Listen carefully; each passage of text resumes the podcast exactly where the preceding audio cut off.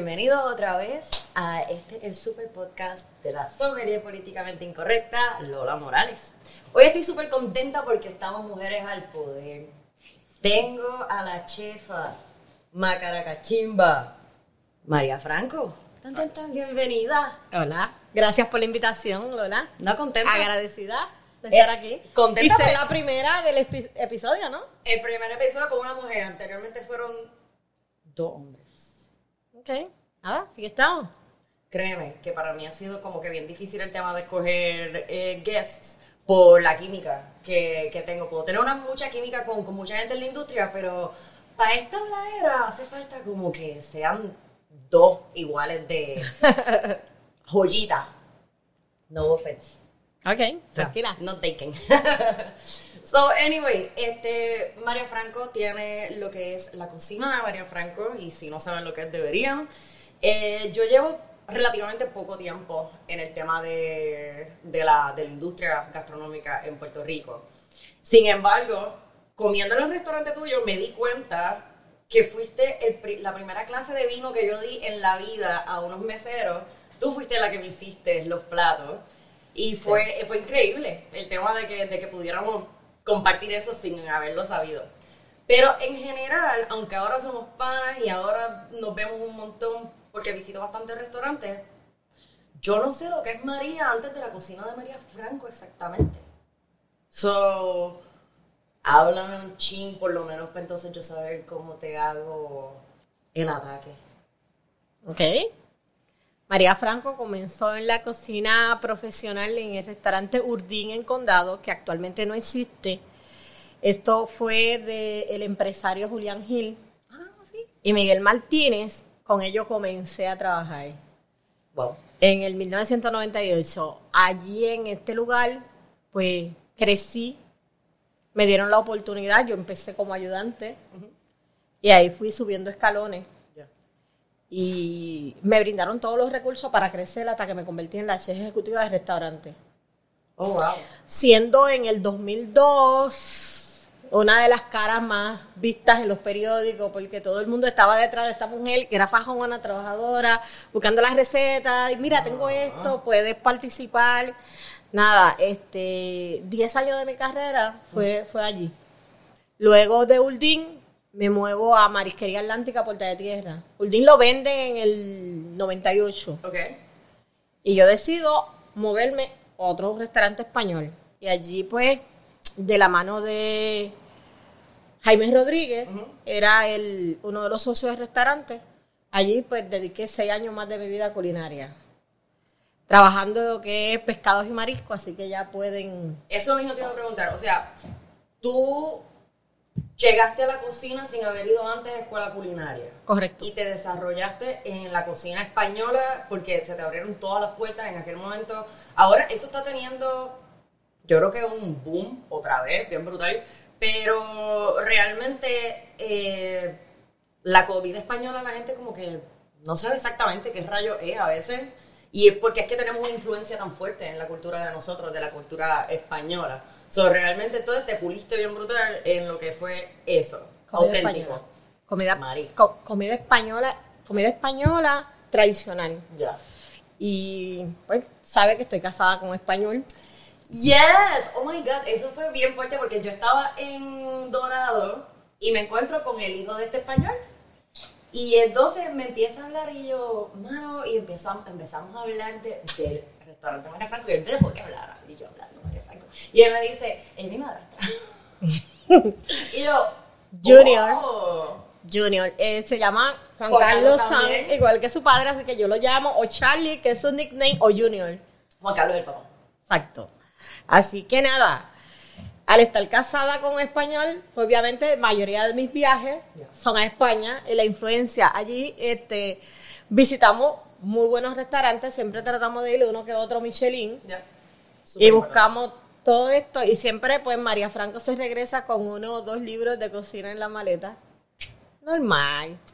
Pero es que sí, o sea, ah, yo acabo de llegar de New York, estaba con la nena y este.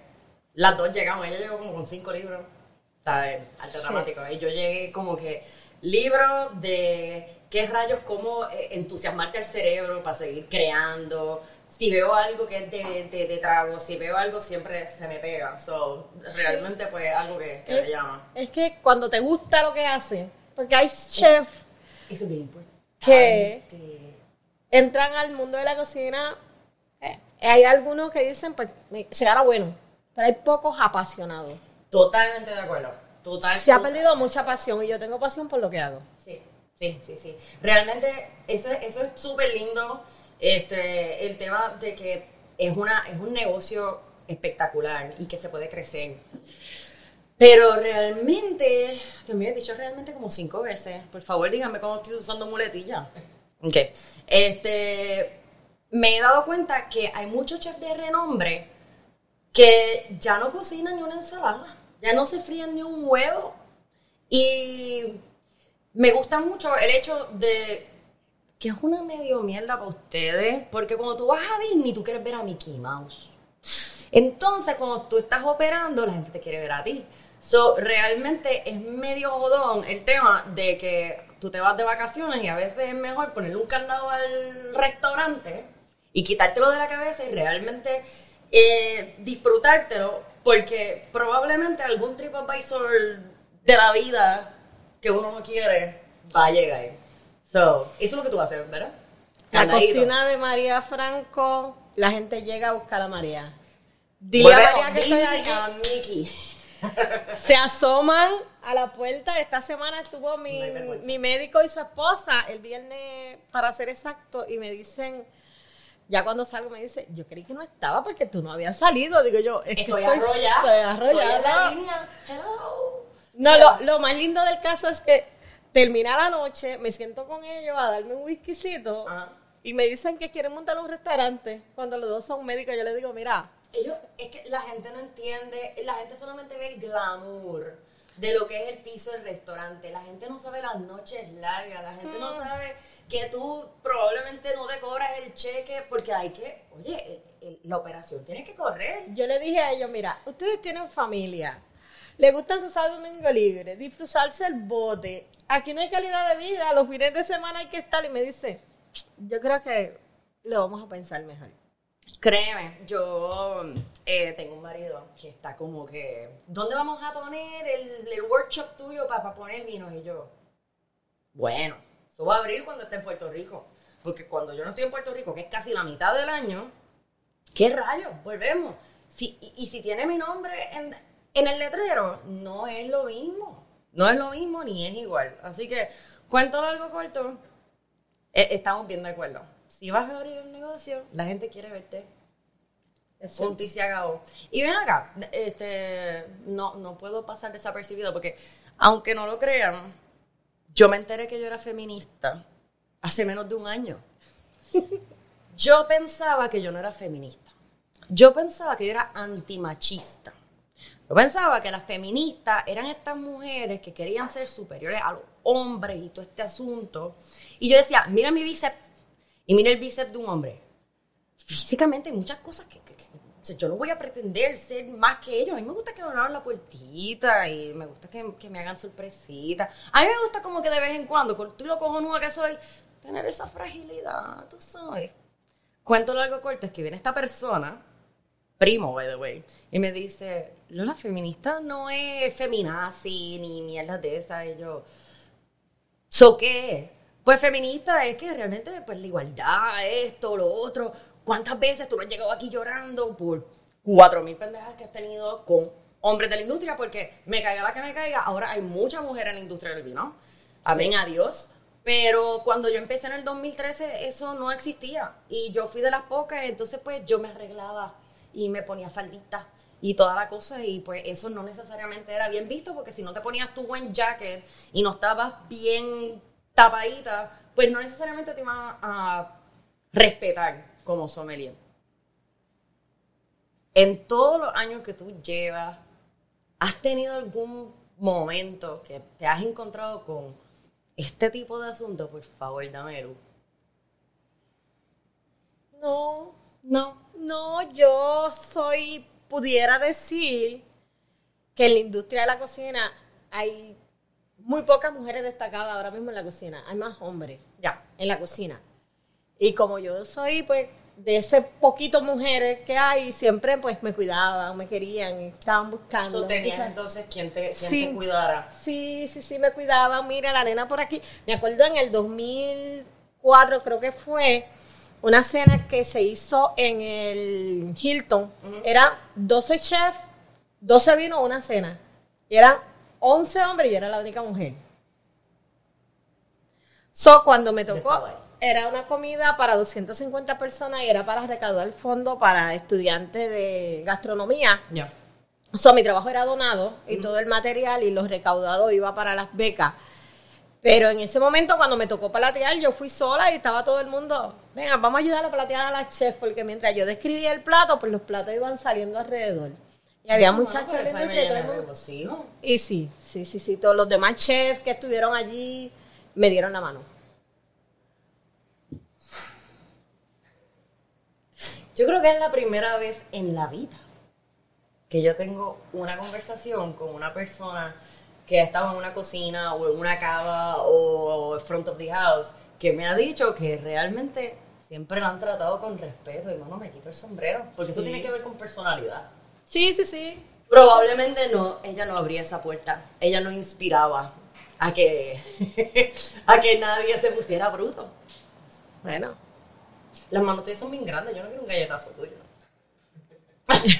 Brindemos por eso. salud. Salud. Oye, Hubo una vez que se me dañó la máquina de hielo, me acuerdo trabajando en un DIN, y llegaba el chico a traerme hielo, el de City Ice, ya. y vienen, eran las bolsas de 50 libras, ahora son de 40, y yo vengo y le cojo para avanzar porque tenía cosas que hacer, a coger las bolsas, y me dice, ah, mira, yo no me quiero imaginarte tú cargando al marido tuyo, yo te veo cogiendo esas bolsas y pienso que está cargando, digo yo. Imagínatelo. Imaginas bien. so, anyway, by the way, cosas que he observado que me encantan, by the way. No te, no Ok. te lo estoy diciendo como una crítica, es que me gusta mucho. Esta persona, aparte de que cocina espectacular, el ambiente del restaurante, porque entre todo, la música, la iluminación es tenue, todo está bien balanceado. Y no te lo estoy diciendo porque estás aquí. Este, tú siempre tienes un palito en la mano cuando estás en el, en el frente, cuando estás haciendo el. Bueno. Hola a todos. Tengo que admitir que hoy Ajá. es un poquito más temprano de lo habitual. Regularmente, siempre después de las 4 de la tarde, un vinito, y al final de la noche que tú no has estado es whisky. Yo te he visto con el whiskycito cuando estás de desahogo. Pero eso está bien cool. Sí, la vida sin alcohol es insoportable. Podemos usar ese. Sí. Salud. La vida sin alcohol es insoportable. Hay otra, pero no es igual. Me acabas de dejar speechless y eso es bien raro. Porque yo hablo hasta con las paredes. wow, la vida sin alcohol es insoportable, corillo. No Señores, voy- yo en no voy este a coger momento- crédito de este hashtag que acaba de suceder. Y se lo dice alguien que cuando salieron los hashtags los criticó hasta más no poder porque yo no sabía lo que era un hashtag. Yo decía, ¿qué es la que hay con los símbolos de numeritos con frases? ¿Qué charrería es esa? Y todo el mundo, ¿tú tienes Instagram? Yo, no. Yo vine a tener Instagram cuando, hasta mami yo creo que ya tenía Instagram. Yo me, yo me resistía. Y mira ahora, eh, para mí es un negocio técnicamente el tema de Instagram. bueno, anticipando el futuro. Pero esto ha sido mind blowing. Porque aquí viene mucho chef y se tiene que dar un shot de algo antes de empezar a hacer un derroche de talento. Así que la vida sin alcohol es Es insoportable. Ahora, hay otra frase. Zúmbala, por favor. Si te dicen, ¿por qué tú tomas? Vamos a ver. El cuerpo es 25% sólido, 75% líquido. ¿Qué se supone que tocas más? ¿Comas más o bebas más? Y después me preguntan que porque yo soy que flaca. Ah, no, tú tienes, dices anoréxica, bla, bla, bla. Yo, yo soy un pepino con ansiedad. ¿Me entiendes? Yo soy agua, un cuerpo de agua con ansiedad. Y si necesito darme una copita de vino antes de empezar este tipo de dinámica, Y esto es líquido, ¿verdad? es líquido. Está. Y déjame decirte una cosita también. En la Biblia, la palabra que más mencionan es vino. ¿Por qué no? ¿Por, por qué? ¿Por qué eso está mal? Si papá Dios le gusta. Pues, Convirtió el agua en vino. no el vino en agua. No. El macaracachimba. Me estoy, me estoy convirtiendo. Yo que soy medio agnóstica. pues, ¿qué te puedo decir? Vamos con eso. Y ven acá, de vino. Vamos a hablar de vino. Ya que tu cocina es española. Creo que esta es la primera vez que le hablo de vino a un chef en cámara. ¿Prefieres el vino español? Porque yo te traje un españolito que es de mis favoritos. Pero esto, no sé si se ve en cámara, es citrus. Este, Yo- Esto parece un pinot noir, pero tiene el alcohol de otra cosa. Esto es como un mix. Y es de. Yo llevo un rato hablando de lo que es Sierra de Gredo y Mérida. Eso está como cerca de Madrid. Eh, es súper friendly para un montón de cosas. Pero, ¿qué tú prefieres? Porque yo sé que, que te gusta el champán porque te he llevado champán y te emociona. Pero, para ti, no sé necesariamente si para tu cocina, me puedes decir, mira, tal vino con mi cocina va mejor. Pero si yo voy a beber, esto es lo que yo quiero. Punto. Para ti, ¿qué es lo que, qué, qué vino es el que te lleva a el mundo feliz? no pun intended. Ah, Vivo, vivo, vivo. El vino me gusta mucho. Pero Este, es por mi tipo de, Pero de trabajo, por mi tipo de, de cocina y de y del restaurante. No, tranquila, tranquila, tranquila. Estamos bien con esto. Tomo, he tomado todo, he tenido la oportunidad de visitar bodegas en España. Y es bien interesante. Y una vez llega al mundo del vino, difícil salir. No sé Eh, si estás de acuerdo conmigo. Bueno, mija, te lo dice una persona que se quitó de la escuela de medicina. Después se metió a la de dentista, se quitó de la de dentista. No se hallaba hasta que entró a la industria del vino. El y vino es una cosa que me cautivó. Es un mundo bien interesante y he Y tenido entre la más sabes, más sabes que no sabes. Exactamente. He tenido la oportunidad de visitar la bodega de Leda, Pesquera. Todos eh, los, los- los top of the line. eh, los que están más de renombre. Exacto, en ese momento.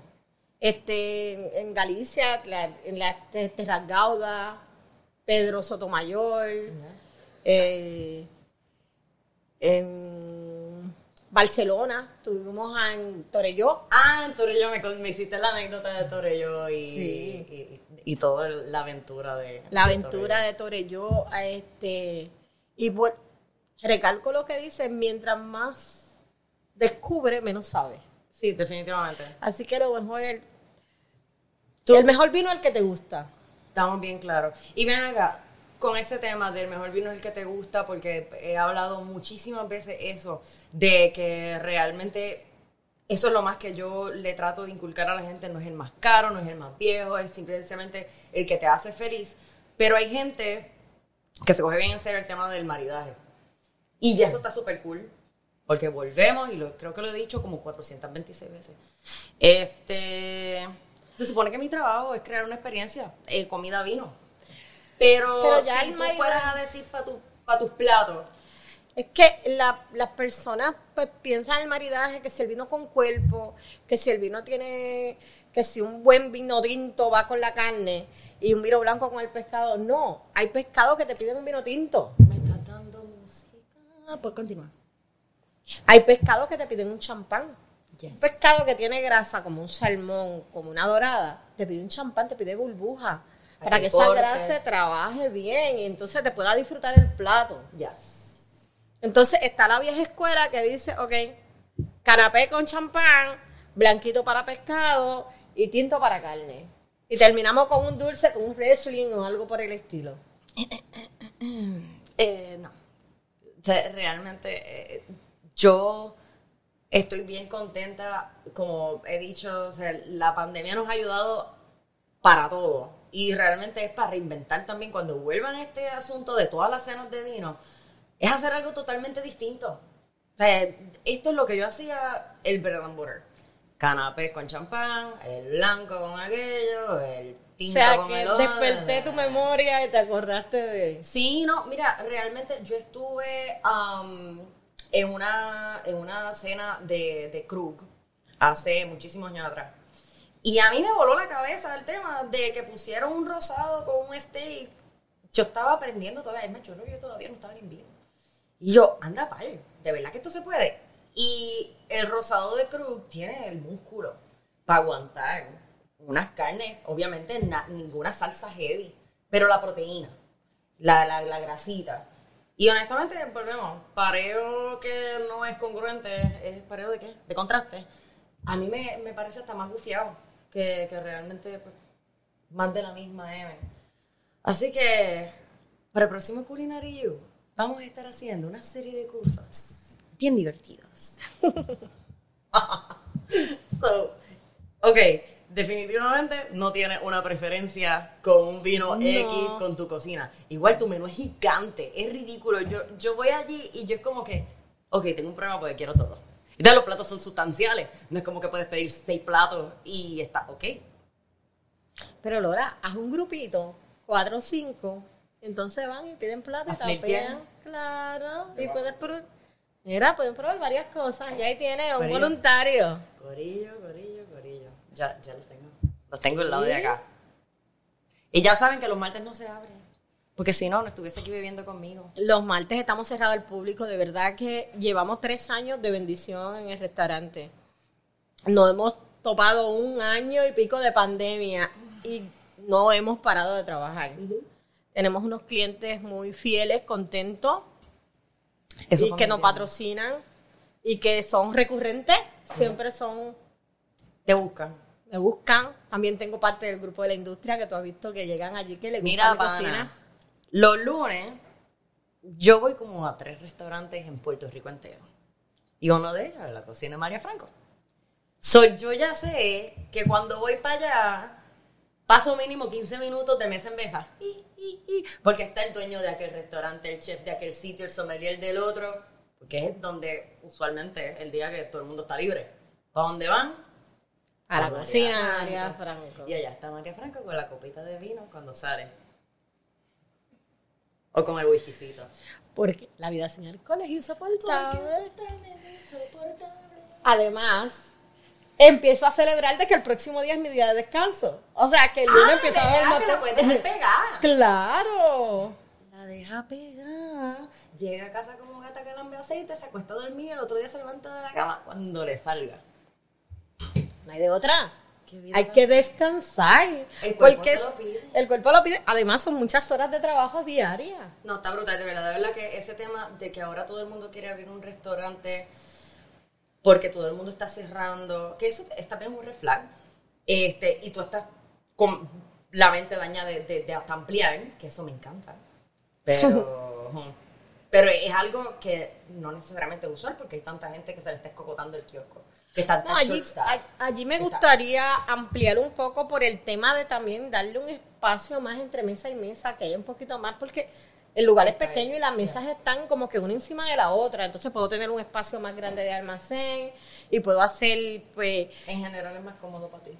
es más cómodo y preparar que los que lo piden, mira, una mesita privada para ocho, que esté cerradita así, así que ten- tenemos muchas cositas en la cabeza, trabajando a ver qué se da en este próximo año. Primero nos vamos de vacaciones ahora y venimos con baterías recargadas. Oye, que the way, estamos, eh, estamos en España próximamente a la misma vez, así que no se extrañen que Coincidamos. vean- sí, que vean algún tipo de actividad extracurricular por allá por España de esta criatura y yo. No les aseguramos nada. No sabemos si tampoco lo que se haga se pueda publicar, si estamos en boconer. Pero sí, vamos, vamos. Por ahí vamos. Yes, yes. So, anyway, ¿dónde te podemos conseguir? ¿En las redes? ¿En todo este asunto? En las redes, a través de la cocina de María Franco, tenemos Facebook e Instagram. El Twitter creo que funciona también, pero tengo una persona que trabaja las redes, o sea que hay muchas personas que tratan de reservar por las redes y le insistimos de que llamen al restaurante porque Pero si no puedes poner en el bio, como que en la parte de arriba, como que no se hacen reservas. Honestamente, no se va a ver glamoroso. Pero es que realmente yo no puedes entender la cantidad de gente que me ha dicho ese mismo asunto. Yo traté de reservar por Instagram. A veces yo no veo mis DM por dos días. es correcto. So, ¿qué rayo? Menos mal que ahora los teléfonos tienen las notificaciones y lo tengo sincronizado y muchas veces lo veo, pero yo que estoy todo el tiempo con las manos ocupadas cocinando, no tengo el teléfono en la mano. Claro. Si tengo el teléfono en la mano, no estoy trabajando. No Así que, trabajando exactamente. No, punto. Y entonces, ¿qué rayo puede saber el que te lleva las, las redes si sí o si no? En lo que te llama, en lo que es una Eh, cadena. re- regularmente lo que hace es que me envía un mensaje, le doy un screenshot al mensaje y me lo envía por WhatsApp. Pero entonces lo que yo, volvemos a lo mismo, lo que yo lo veo y le contesto. Y, Si es la una de la tarde y quieres una reservación para las dos de la tarde, no Ah, ya las personas han aprendido a reservar con tiempo. Hay unos cuantos que llaman last minute, pero Hola, buenas, saludos. ¿Me puedes atender los próximos 15 minutos? No, que bye. eh, somos cuatro, estamos de camino o llegan a la puerta. Miren, señores, No, no, no me pequeños, quiero eso. son 11 mesas.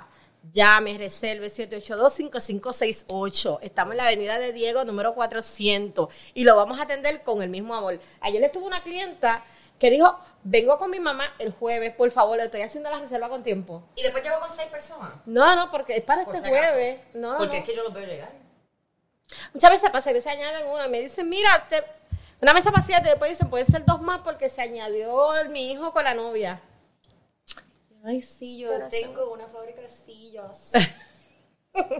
Pero, No, el que se pone nervioso es mi marido. Yo le digo, mira, aprende a es que acuérdate que él es front of the house. Es que Sí. esto es una cosita bien seria. Perfeccionista. No, y trabajar con el marido es otra cosa bien seria.